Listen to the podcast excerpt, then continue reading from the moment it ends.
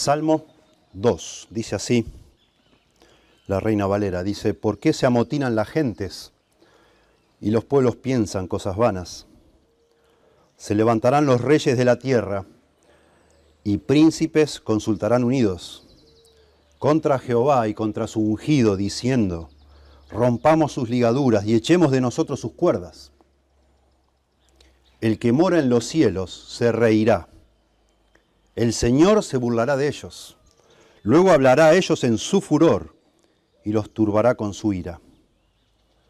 Pero yo he puesto mi rey sobre Sión, mi santo monte. Yo publicaré el decreto. Jehová me ha dicho, mi hijo eres tú yo te engendré hoy. Pídeme y te daré por herencia las naciones, y como posesión tuya los confines de la tierra. Los quebrantarás con vara de hierro, como vasija de alfarero, los desmenuzarás. Ahora pues, oh reyes, sed prudentes, admitid amonestación, jueces de la tierra, servid a Jehová con temor y alegraos con temblor. Honrad al Hijo para que no se enoje y perezcáis en el camino, pues se inflama de pronto su ira. Bienaventurados todos los que en Él confían. Hay una clase de salmos en el libro de los salmos donde se presenta al gobernante de Israel, al rey de Israel, con ciertos atributos, con ciertas capacidades, con ciertas virtudes que trascienden la, de cualquier ser humano, por más maravilloso que sea, incluso el rey David o el rey Salomón, donde se nota que no puede ser que esté hablando de una persona, como nosotros. Ese tipo de salmos se llaman salmos mesiánicos, porque apuntan al reinado perfecto de Jesucristo sobre esta tierra. Este es el primer salmo mesiánico en la Biblia. Muchos de estos salmos, no son tantos, pero muchos de estos salmos mesiánicos hablan justamente de esta autoridad absoluta, de este rey que es el Hijo de Dios, el Mesías, el ungido, dice acá. Y otros de estos salmos mesiánicos hablan de este rey sufriente, como el Salmo 22, que es el que se cita tanto o cita tanto Jesús cuando está en la cruz. Dios mío, Dios mío, ¿por qué me has desamparado? etcétera. Es un salmo mesiánico también. Bueno, aquí el primero de todos está puesto justo al comienzo del libro de Salmos, junto con el Salmo 1, para que ambos, Salmo 1 y Salmo 2, constituyan justamente una introducción al libro de los Salmos. El Salmo 1 habla del que se deleita en la ley de Jehová. El Salmo 2 habla del rey, este rey perfecto. La ley y el rey.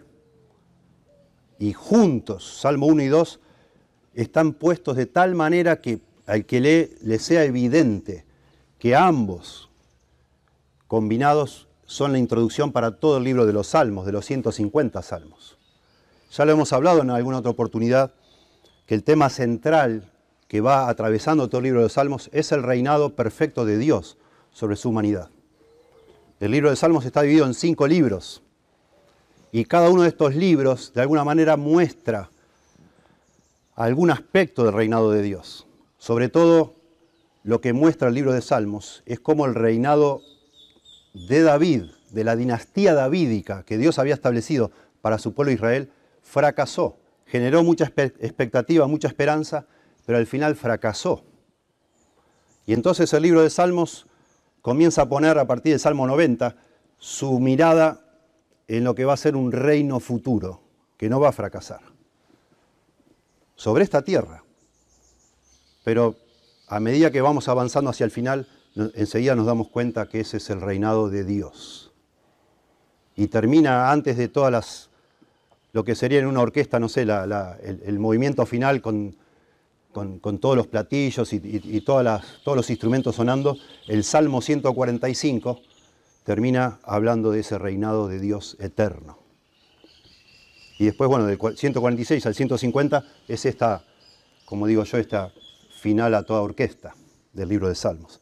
Pero este Salmo 2 es el, es, el inicio, es la obertura, si se quiere, donde se establece de qué se va a hablar en este libro, de qué se va a hablar del ungido de Dios, de este rey que nos sugiere también el autor de los Salmos, al cual deberíamos nosotros sabiamente someternos. De alguna manera queda establecido desde el principio del libro de Salmos, que Dios es inexorable, que Dios va a gobernar. Dios gobierna ya de alguna manera, Él es soberano, pero algún día gobernará aquí en la tierra, desde un trono, literal. Y entonces los seres humanos, lo más sabio que podemos hacer es someternos cuanto antes a ese rey, antes que sea demasiado tarde.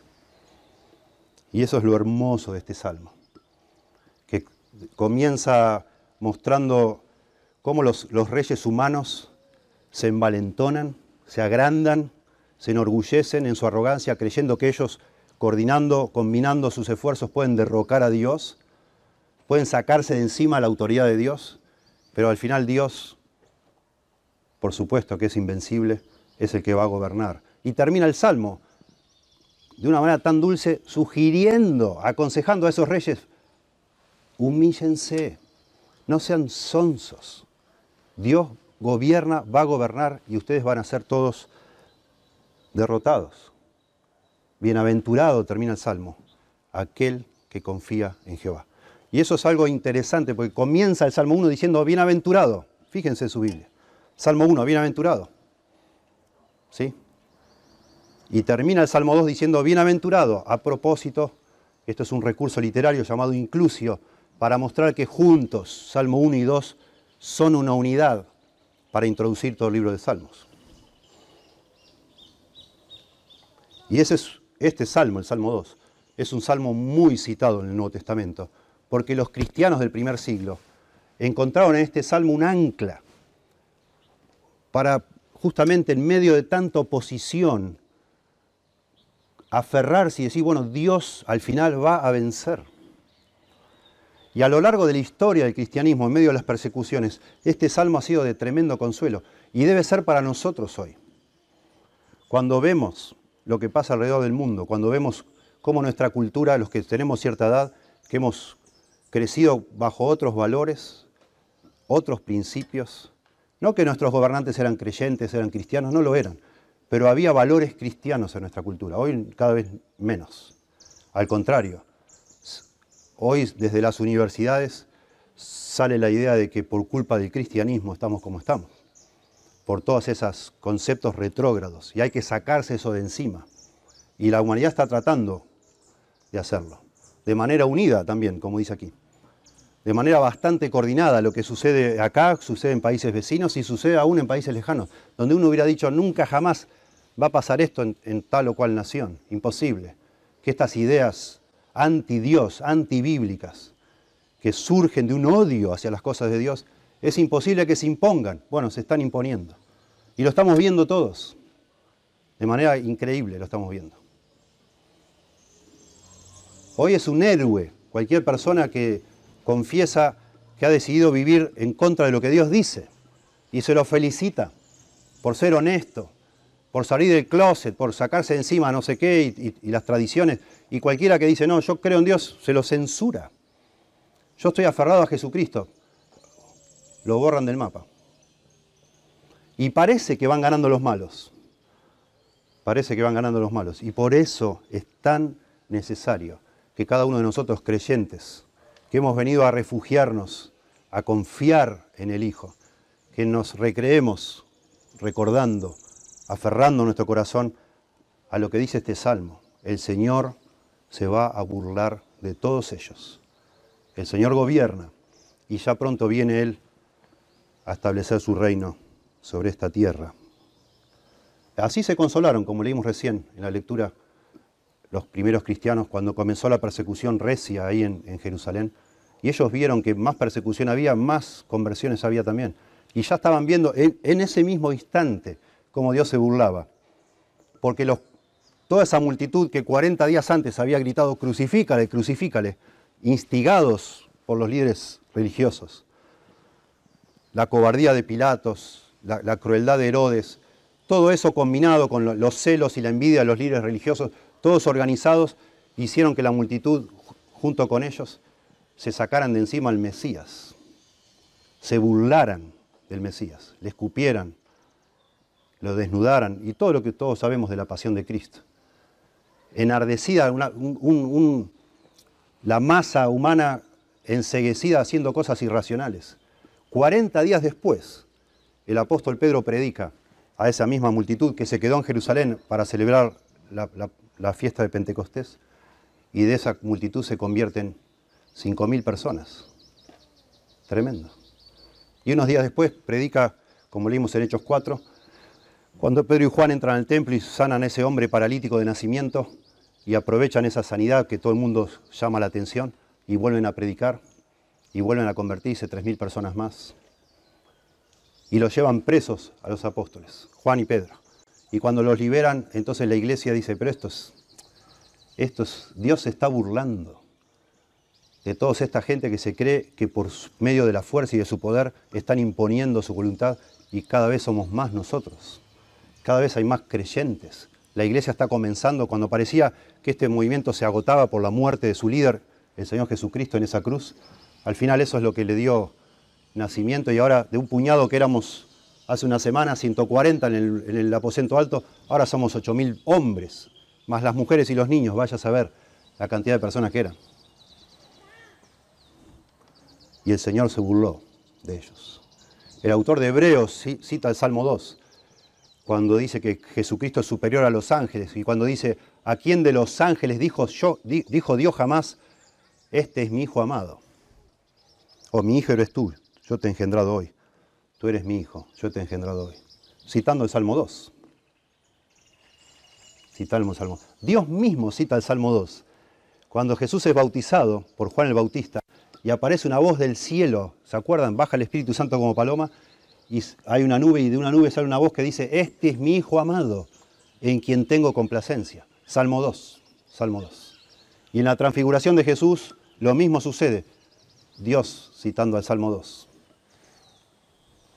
Y luego en el libro de Apocalipsis, no una sino varias veces, se alude al Salmo 2, hablando del Jesús como el Señor de señores, el soberano de los reyes de la tierra, Apocalipsis 1.5 los regirá con vara de hierro y serán quebrantadas como vaso de alfarero, como yo también lo he recibido de mi Padre. Apocalipsis 2.27, Salmo 2. Salmo, eh, Apocalipsis 12.5 dice, y ella dio a luz un hijo varón que regirá con vara de hierro a todas las naciones, y su hijo fue arrebatado para Dios y para su trono. alusión al Salmo 2. Maravilloso. Hago esta introducción de alguna manera para, antes de explicar el Salmo, para animarles a ustedes a poner, por decir así, en su, en su colección de pasajes de la Biblia para encontrar ánimo, para alentar su corazón, porque es lo que necesitamos nosotros. Porque hay semanas que andamos medio de capa caída, que nuestra fe se va como de alguna manera diluyendo, distorsionando. Este es un lugar donde ir a la palabra, para afianzar nuestro corazón, decir, bueno, esto va a suceder. Vamos, no, no te rindas, perseveremos. Ya viene el Señor a establecer su reino y vos y yo somos parte de ese reino si nos hemos arrepentido y hemos venido a creer en nuestro Señor Jesucristo. Es muy notable este salmo, muchas cosas lindas, muy breve, pero tiene muchos detalles literarios que lo hacen muy particular. Uno de ellos es que las primeras, tiene cuatro estrofas, se nota enseguida, porque hablan distintas personas. En las primeras tres, versículos se nota que los que están hablando, el, relator del Salmo habla de lo que hacen los reyes, pero al final pone en boca de los reyes lo que ellos dicen. ¿sí? Los rebeldes, lo que dicen ellos. Rompamos sus ligaduras, dice el verso 3. No te está citado, es lo que ellos ponen en boca de ellos, su intención. Y echemos de nosotros sus cuerdas. Luego en la segunda estrofa, el, va a hablar de lo que hace Dios el Padre y pone en boca de Dios el Padre lo que dice Dios el Padre. La tercera estrofa habla Dios el Hijo. Y la cuarta estrofa, que es la última, parece que hablará el salmista, dándonos el consejo de que no seamos tontos, sometámonos, honremos al Hijo para que no se enoje, dice. ¿Sí? Cuatro estrofas entonces. ¿Sí? La primera hablan los necios, y ese es el tema, la necedad, la necedad del ser humano queriendo oponerse a Dios. Segunda estrofa habla Dios el Padre, y habla de su soberanía. Tercera estrofa habla Dios el Hijo y habla de su autoridad, conferida por el Padre por decreto. Yo soy el Rey, dice el Hijo. Y la última estrofa habla el salmista, sabiduría, sabiduría, sometámonos. La primera habla de necedad, la última habla de la sabiduría. Si Dios es la autoridad, es el soberano y tiene la autoridad el Hijo, no hay nada más necio que oponerse a esa autoridad. Sometete, honra al Hijo para que no se enoje. Bienaventurado todo aquel que confía en Él, en el Hijo. Veamos entonces en primer lugar los primeros tres versículos cuando habla la multitud, la necedad de intentar deshacerse de la autoridad de Dios. Ese es el tema la necedad de intentar deshacerse de la autoridad de Dios. Dice así, ¿por qué se amotinan las gentes y los pueblos piensan cosas vanas? Se levantarán los reyes de la tierra y príncipes consultarán unidos contra Jehová y contra su ungido, diciendo, rompamos sus ligaduras y echemos de nosotros sus cuerdas.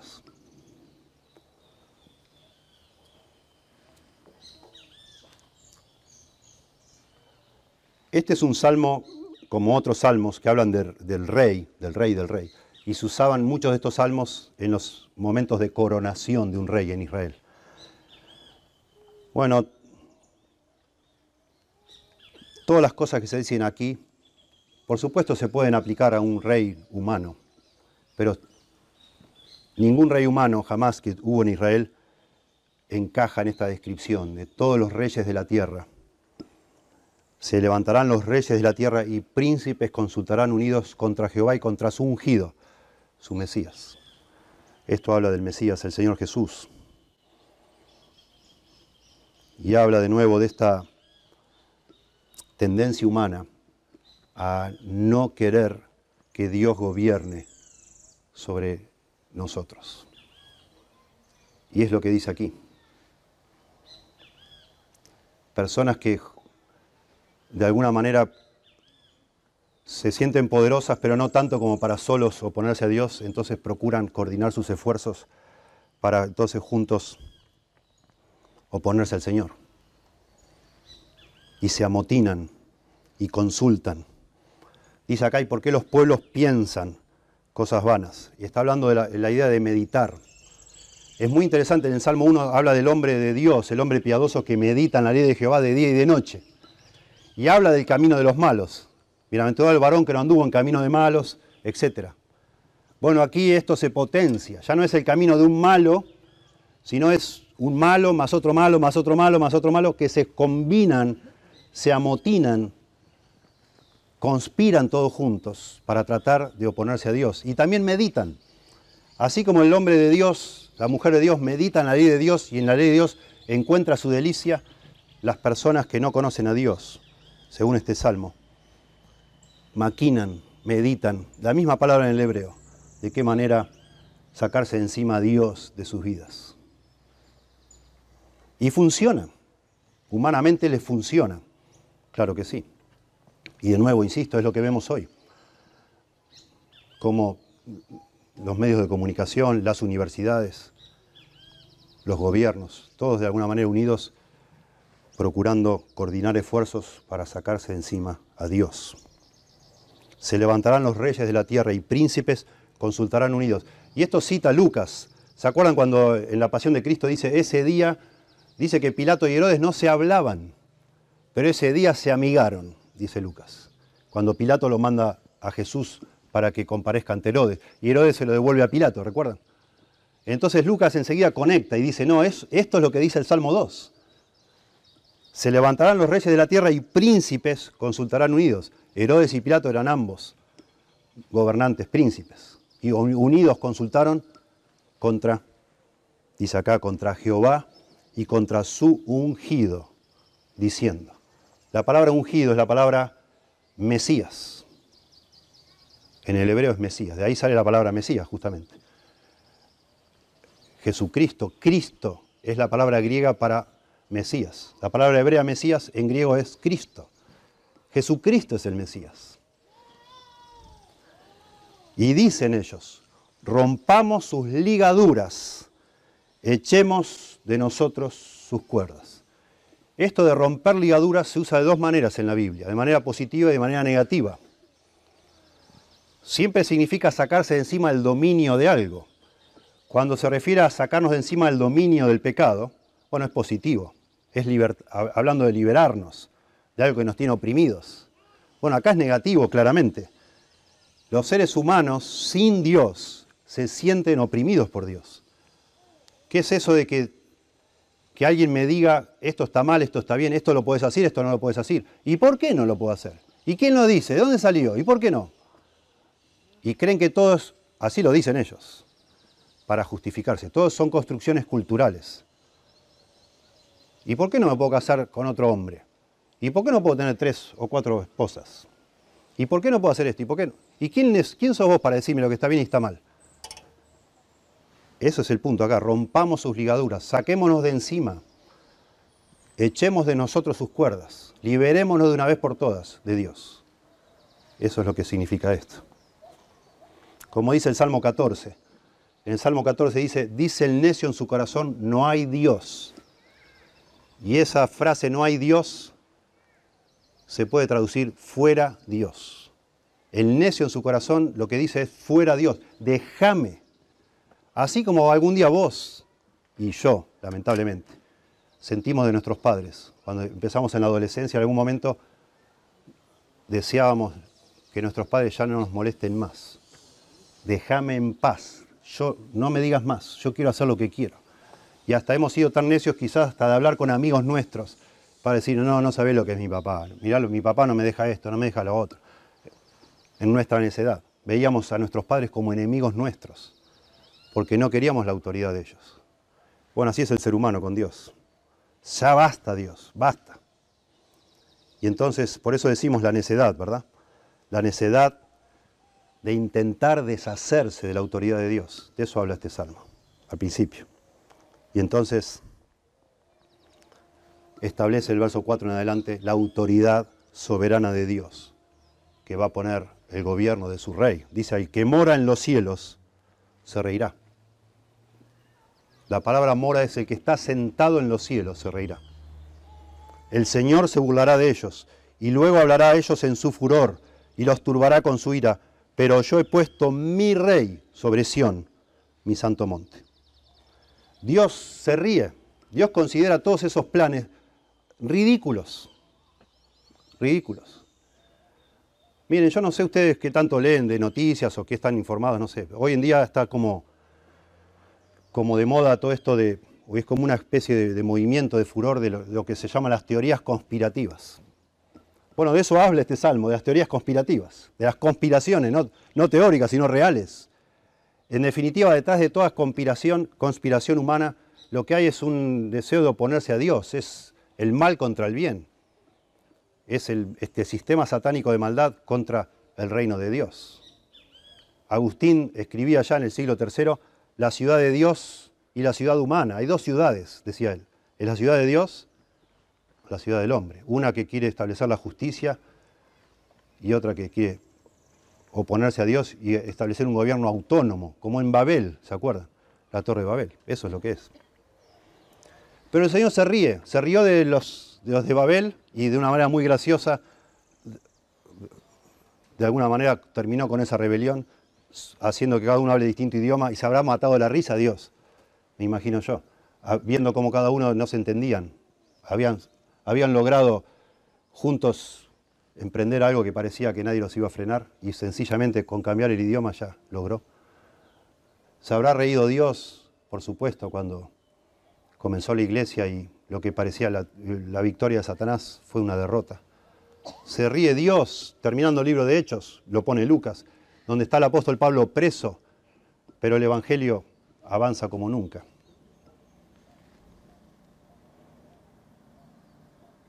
Dios no tiene problemas. Esta es la única parte en toda la Biblia que dice que Dios se ríe, pero es suficiente leerlo aquí. Y está hermoso porque lo dice el, que mora en los cielos, el que está sentado en los cielos. Ni siquiera separa a Dios. Porque no, no le preocupa para nada. No solo se ríe, acá hay una progresión, noten, el Señor se reirá de ellos, El que mora en los cielos se reirá de ellos, el que está sentado en los cielos, y agrega, se burlará. No solo se ríe, como diciendo, ah, sino se burla. Tomad, es un efecto, ¿no? Los, hombres quieren burlarse de Dios, los hombres se oponen a Dios, Dios se mata de la risa y se burla de ellos, torciendo todas esas maquinaciones para su propio beneficio. Y ahora la progresión avanza ya de la risa, la burla, al furor.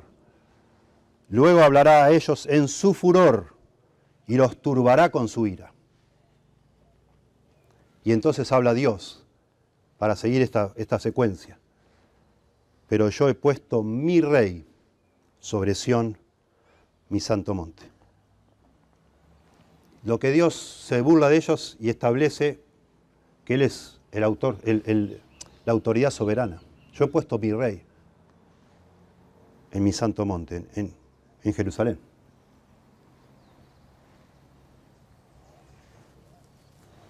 Es tremendo. Piense por un momento. Si no puede ver usted la esencia del pecado en esta declaración. Eso es lo que es el pecado. Es el deseo de nosotros hacer lo que se nos antoja aparte de Dios. Y es la lucha del ser humano, de cada ser humano, entre someternos a Dios o hacer ser autónomos Muy interesante el pastor Spurgeon, Carlos Spurgeon, pastor y predicador Carlos Spurgeon, hace una, cuando comenta este salmo, hace una mención a Diocleciano. Diocleciano fue un emperador romano, el que más persiguió a los cristianos. La persecución más feroz fue la de Diocleciano, que más o menos sucedió eso a mediados del siglo III hasta principios del siglo IV. Diocleciano mandó acuñar medallas monedas que decían, entre comillas, el nombre del cristianismo está siendo exterminado. Estamos hablando del año, no sé, 270 después de Cristo. El nombre del cristianismo ha sido, está siendo exterminado. Por supuesto, no sucedió eso. Diocleciano expandió las fronteras del Imperio Romano lo más hacia el occidente, allá en España, y hizo poner en los límites donde llegó a gobernar Roma, hizo poner dos monumentos, erigió dos monumentos allí en España que dicen así, Diocleciano, Joviano, Maximiano, Herculeo, César Augusto, así era el nombre de él, por haber extendido el imperio romano al este y al oeste y haber extinguido el nombre de los cristianos, quienes llevaron a la República a la ruina. Y el otro monumento dice Diocleciano, Joviano, Maximiano, Herculio, Cesarios, Augustus por haber abolido en todas partes la superstición de Cristo, por haber extendido el culto de los dioses falsos. No sucedió, el Señor se burló de Diocleciano, claro que sí, y de cualquiera que lo ha intentado.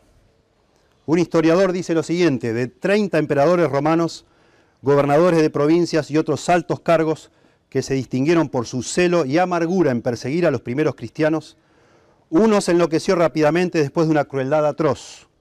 Uno fue asesinado por su propio hijo. Uno se quedó ciego. Los ojos de otros comenzaron a salirse de su cabeza. Uno se ahogó, otro se estranguló, uno murió en un miserable cautiverio. Uno cayó muerto de una manera que no se puede narrar. Uno murió de una enfermedad tan repugnante que varios de sus médicos se expusieron a peligro de muerte porque no podían soportar el hedor que llenaba su habitación. Dos se suicidaron, un tercero lo intentó pero tuvo que pedir ayuda para terminar de hacerlo. Cinco fueron asesinados por su propia familia o sirvientes. Otros cinco murieron de las muertes más desgraciadas e insoportables. Varias de ellas con una complicación incalculable de enfermedades y ocho murieron en batalla o después de ser tomados prisioneros. Entre estos se encontraba Julián el Apóstata. En los días de su prosperidad se dice que apuntó su daga al cielo desafiándolo a Dios, desafiando al Hijo de Dios, a quien comúnmente llamaba el Galileo. A propósito, Juliano, el emperador Juliano el Apóstata, se llama así porque él, cuando fue criado como cristiano, él fue rescatado por los cristianos de un basurero en Roma, porque en esa época podían tirar a los niños a la basura. Los cristianos rescataban a esos niños y los criaban. Este chico fue criado como un cristiano, pero por supuesto nunca se convirtió.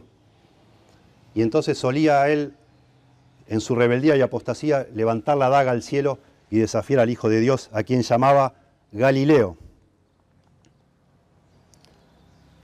La historia de Juliano termina cuando él fue herido en batalla y recoge su sangre casi coagulada del suelo y la tira al cielo y le dice, has vencido Galileo. Y muere allí. Siempre ha sido así. Siempre ha sido así. Miren, yo suelo pensar y consolarme, porque ustedes también lo pueden notar, el hombre, cuanto más le da la espalda a Dios el hombre, más busca algún sustituto. Porque Dios nos hizo adoradores. Todos los seres humanos somos adoradores. Cuando el ser humano deja de adorar a Dios, empieza a adorar cualquier cosa. Y hoy la política se ha convertido en una religión, y ustedes lo pueden ver. Son, son todas dogmas de fe lo que la gente defiende. Y es lo que vemos. Nunca en la historia se ha visto algo así. La manera que la gente se aferra a la esperanza que ponen los políticos. Y nunca hemos visto políticos tan incapaces, tan faltos de moral, de carácter, de altura, intelectual, de altura moral, de cero grandeza, cada vez peor. Y yo suelo consolarme que así debe ser, que a medida que se acerque el fin, y estamos cerca del fin, cada vez es peor, es peor y es peor, y va a ser peor. ¿Para qué? ¿Por qué? Porque en el momento del fin va a venir el Señor Jesucristo a gobernar como se debe gobernar. Y toda esta situación que nos rodea debe en nosotros hacernos reaccionar de una manera sabia, bíblica y cristiana, deseando más que nunca el gobierno de nuestro Señor. No metiéndonos en esa rosca estúpida y tonta, necia y ciega de pelear. son todos lo mismo. No importa el partido político, es lo mismo, son los hombres queriendo encontrar soluciones humanas a problemas que no son externos al corazón del hombre. No lo va, Ningún político jamás, porque atienden otras cosas, va a entender o va a diagnosticar que nuestro problema está en nuestro corazón. No lo pueden arreglar. Ni siquiera ellos admiten que tienen un problema en sus propios corazones.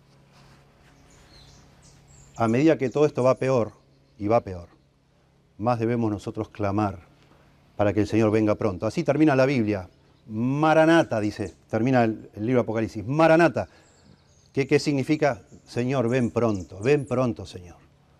Y ese debe ser nuestro clamor. Señor, ven pronto. Esto ya nos aguanta más. Ven pronto, Señor. Si no, llévame pronto. Y vivamos como si no fuéramos de este mundo con la esperanza puesta justamente en el cielo, porque allí va a ser la vindicación. En tercer lugar, versos 7 al 9, primero vimos la necedad, el hombre queriendo vivir sin la autoridad de Dios. Segundo, la soberanía de Dios estableciendo su rey. En tercer lugar, Cristo, como el rey elegido de Dios, gobernará el mundo con poder absoluto. Dice, y está hablando el Señor Jesús, yo publicaré el decreto. Jehová me ha dicho, mi hijo eres tú. Noten que habla ahora el hijo. Jehová me ha dicho, mi hijo eres tú. Yo te engendré hoy. Pídeme y te daré por herencia las naciones y como posesión tuya los confines de la tierra. Los quebrantarás con vara de hierro, como vasija de alfarero. Los desmenuzarás. Noten las referencias que hemos leído de Apocalipsis. Cada vez que se habla de este reino de Cristo, se habla de que va a gobernar con vara de hierro, con rectitud, con justicia, con autoridad. No va a ser un rey blandengue el Señor, no, claro que no. Va a ser justo, con vara de hierro y como vasija de alfarero los desmenuzarás a estos rebeldes, a los insurrectos. Acá se dice varias cosas notables sobre este reinado del Hijo Jesucristo. Es un reinado por decreto del Padre. Dios lo estableció así, verso 7. Este reinado va a establecer dominio sobre todo el mundo, todas las naciones. Pídeme y yo te daré, dice acá por herencia, las naciones. Va a ser un reinado universal.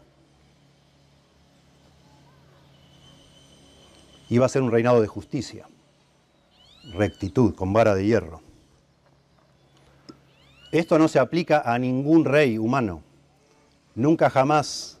Algunos dicen, bueno, a lo mejor Dios, de manera simbólica, cuando ponía un rey sobre Jerusalén, David, Salomón, Roboam y todos los demás, les llamaba mi hijo eres tú, en un sentido simbólico como que Dios le estaba bendiciendo y lo iba a guiar.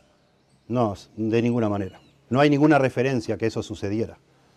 Cuando Dios le dice al rey, a este rey, mi hijo eres tú, a este ungido, al Mesías, está hablando de la segunda persona de la Trinidad. Es Dios mismo hecho hombre el que va a reinar. Y eso es lo que menciona de nuevo el Nuevo Testamento, interpreta el Salmo 2, el autor de Hebreos, hablando de Jesucristo, que es superior no solo a cualquier ser humano, sino aún a los ángeles. Porque a cuál de los ángeles dijo Dios jamás, mi hijo eres tú, yo te he engendrado hoy, a nadie. Claro que no.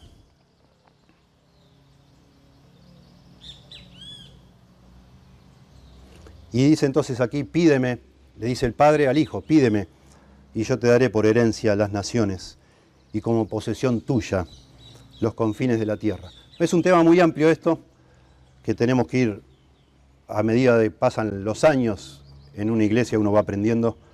Pero es muy interesante cuando el Señor Jesús vino a esta tierra, Él dijo que el reino de los cielos está entre vosotros.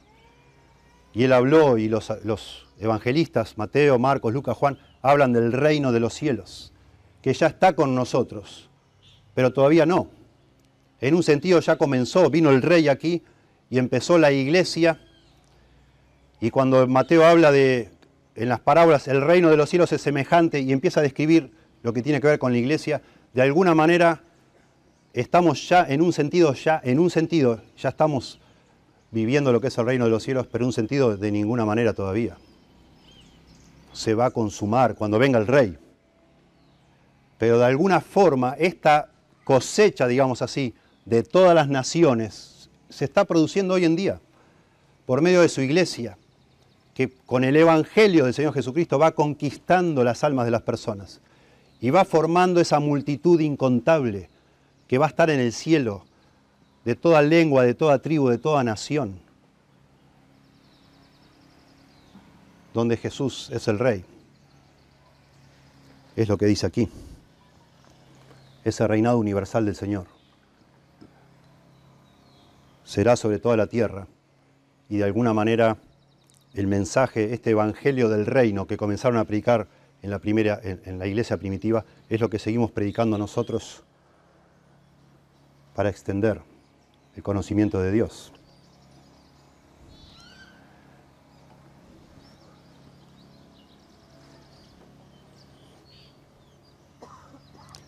En cuarto lugar,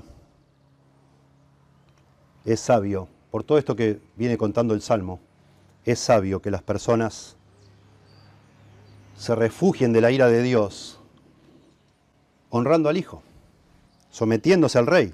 Ahora pues, termina el salmista, noten, dando un consejo a estos reyes que se burlaban al principio. Ahora pues, oh reyes, sed, sed prudentes, admitid amonestación, jueces de la tierra, servid a Jehová con temor y alegrados con temblor honrad al Hijo para que no se enoje y perezcáis en el camino, pues inflama de pronto su ira.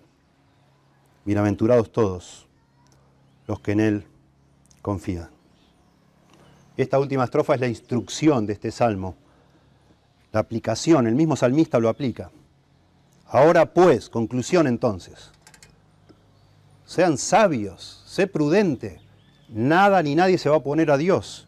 No van a ganar los malos, no van a ganar, aunque parezca que van ganando, no van a ganar. Teme a Dios, temblá, alegrate con temblor, dice acá, parece una contradicción. Humillate delante de Dios. Acá dice honrad al Hijo, literalmente es besá al Hijo. Y se refiere a una forma también solemne de aquella época de presentarse ante la presencia de un rey y besarle la mano besá al Hijo, honrá al Hijo, reconoce que Él es la autoridad. Para que no se enoje, dice acá, y perezcáis en el camino, pues se inflama de pronto su ira. Lean en casa Apocalipsis, capítulo 19. Fíjense qué sucede cuando el Hijo viene por segunda vez a este mundo, justamente a derramar su ira contra todos sus enemigos. Porque dice acá, se inflama de pronto su ira, para que no se enoje. El Señor viene y viene con esa llama de fuego, con sus ojos como llama de fuego, con una espada en su boca a derrotar a todos sus enemigos y a establecer aquí en la tierra su reino. Y termina diciendo, bienaventurados, todos los que en Él literalmente se refugian. Bienaventurados todos los que se refugian en Él, en el Hijo. Formando, como decíamos, un, efecto muy lindo con el Salmo 1, con el bienaventurado el hombre que medita cada día en la ley de Jehová. Bienaventurados los que confiamos en Dios, en, este, en el refugio de este rey.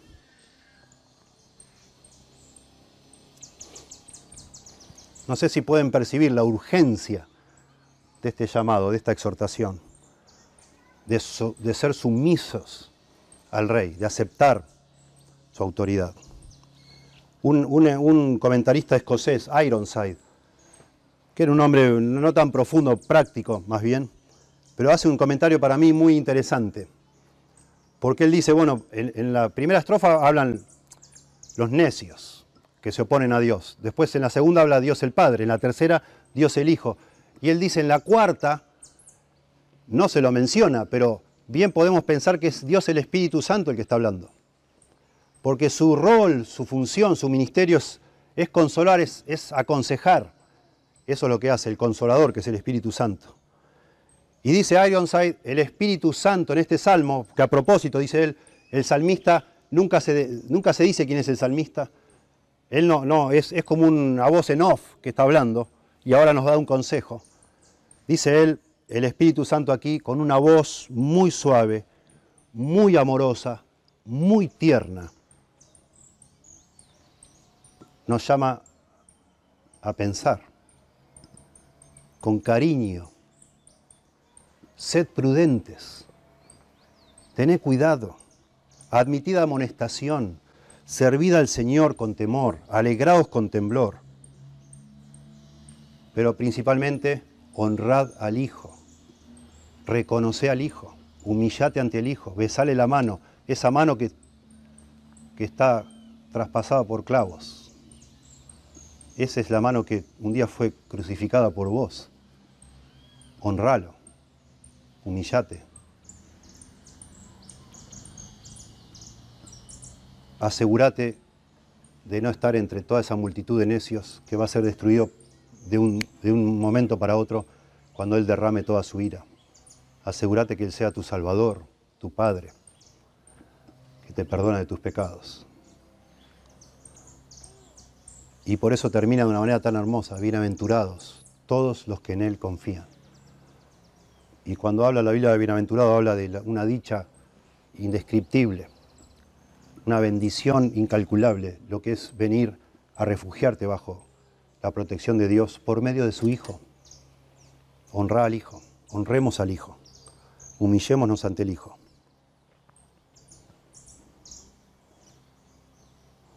Es muy clara la aplicación de este salmo, ¿sí? Para los que todavía no creen, es una invitación conmovedora a venir a los pies del Señor. Ese rey que en su primera venida vino sufriente a morir para pagar por los pecados, para ser el Salvador, pero pronto ya viene para gobernar, para destruir a sus enemigos y que toda la humanidad se doble, se arrodilla ante Él y reconozca que Él es el Señor. Pero algunos vamos a estar allí arrodillados, llorando de alegría y de gozo y de gratitud. Y otros, imagino yo, llorando de miedo, no sé, de terror, porque ya es tarde. Y para los creyentes esto es un tremendo consuelo, un gran consuelo. Qué, qué, bendición. Por eso es tan lindo y, nuestra himnología tiene tantos himnos hablando del Señor como Rey. Qué bendición saber que nuestro Señor es el Rey. Y nada va a evitar que Él se siente sobre un trono y gobierne este mundo. Y Él es nuestro Rey el, himno que recién cantamos, qué hermoso, al rey adorad. Y empieza todo el tiempo hablando de rey, hablando de rey, y termina diciendo, y amigo es él. Qué maravilla es por medio del evangelio maravilloso del Señor, precioso. Que ese rey que gobierna con mano de hierro, que va a gobernar con mano de hierro, que tiene autoridad sobre todas las cosas, puede ser mi amigo, tu amigo. Por esa gracia asombrosa de que Él vino ante todo a morir por nosotros. Qué precioso. Eso es El que todavía no, conoce al Señor así, este salmo le, anima a hacerlo. Y a los que ya lo conocemos, es un consuelo que necesitamos recordar. Estamos del lado de los, de los ganadores, ¿sí? aunque todo parezca que va en contra. Y si nos persiguen, que nos persigan. Nos aferraremos a esto, el Señor va a ganar. Quizás nuestro cuerpo lo van a destruir el cuerpo, puede ser. Quizás nos quiten las posesiones, puede ser. Pero nadie nos va a quitar esta relación que ya comenzó por gracia de que Él es nuestro Rey. ¿Sí? En definitiva, todo este salmo lo que enseña es que es sabio someterse a la autoridad del Mesías. Es sabio someterse a la autoridad del Mesías porque Dios ha decretado que rechazará toda rebelión y va a gobernar sobre este mundo. Oremos. Señor, te damos gracias por tu palabra, por esta invitación tan tierna del Salmo 2 a honrar al Hijo, a humillarnos, a ser prudentes, a considerar las opciones y darnos cuenta que no tiene caso patear y patear contra un aguijón. Solo eso nos dañará y a ti no te hará absolutamente nada. Señor, por favor anima nuestros corazones como creyentes para ser fieles en medio de esta generación maligna y perversa, para mantenernos firmes en la fe, en la esperanza, en nuestra confesión, en nuestra profesión de fe en ti, Señor. Ayúdanos a afirmarnos en ti en la verdad de tu palabra, cuando todo parece ir en contra, confiando que ya pronto vendrás a poner las cosas en su lugar. Y Dios, por favor, toca el corazón de los que aún no saben, no están seguros de que han venido a, conocerte como el Salvador, que todavía no se han arrodillado para besarte la mano, reconociendo esa condición perdida de pecadores, pero también viendo en Jesucristo no solo el Rey, sino el Salvador, el sustituto perfecto, ese Cordero de Dios que quita el pecado del mundo, que ha muerto para salvar a los que vienen humillados, humildes, con fe puesta solamente en ese sacrificio. Te lo rogamos en el nombre de Jesús. Amén.